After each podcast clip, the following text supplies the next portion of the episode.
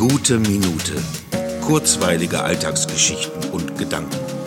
Mein Name ist Matthias Hecht und jetzt geht's auch schon los. Ich habe es wiedergefunden, das legendäre Casio VL-Ton. Dieser kleine Synthesizer mit dem Trio damals in den 80er Jahren ihren Welthit Da Da Da aufgenommen haben. Es ist ungefähr so groß wie eine Packung Balsen Schokoleibniz. Diese Kekse, die auf der einen Seite komplett mit Schokolade überzogen sind. Und fast genauso sweet ist dieses Instrument aus der Zeit der neuen deutschen Welle, die ich als Teenager erlebt habe oder erleben musste.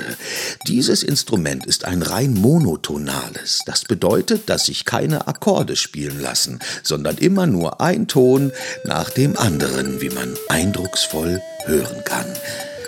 Und da das Ding von Casio ist, hat es natürlich auch eine Taschenrechnerfunktion. Und wenn ich mich recht erinnere, hat Stefan Remmler, damals Sänger von Trio, diesen Rhythmus durch Zufall entdeckt und der Band so zu Weltruhm verholfen. Da, da, das ist fantastisch simpel und deswegen einfach genial.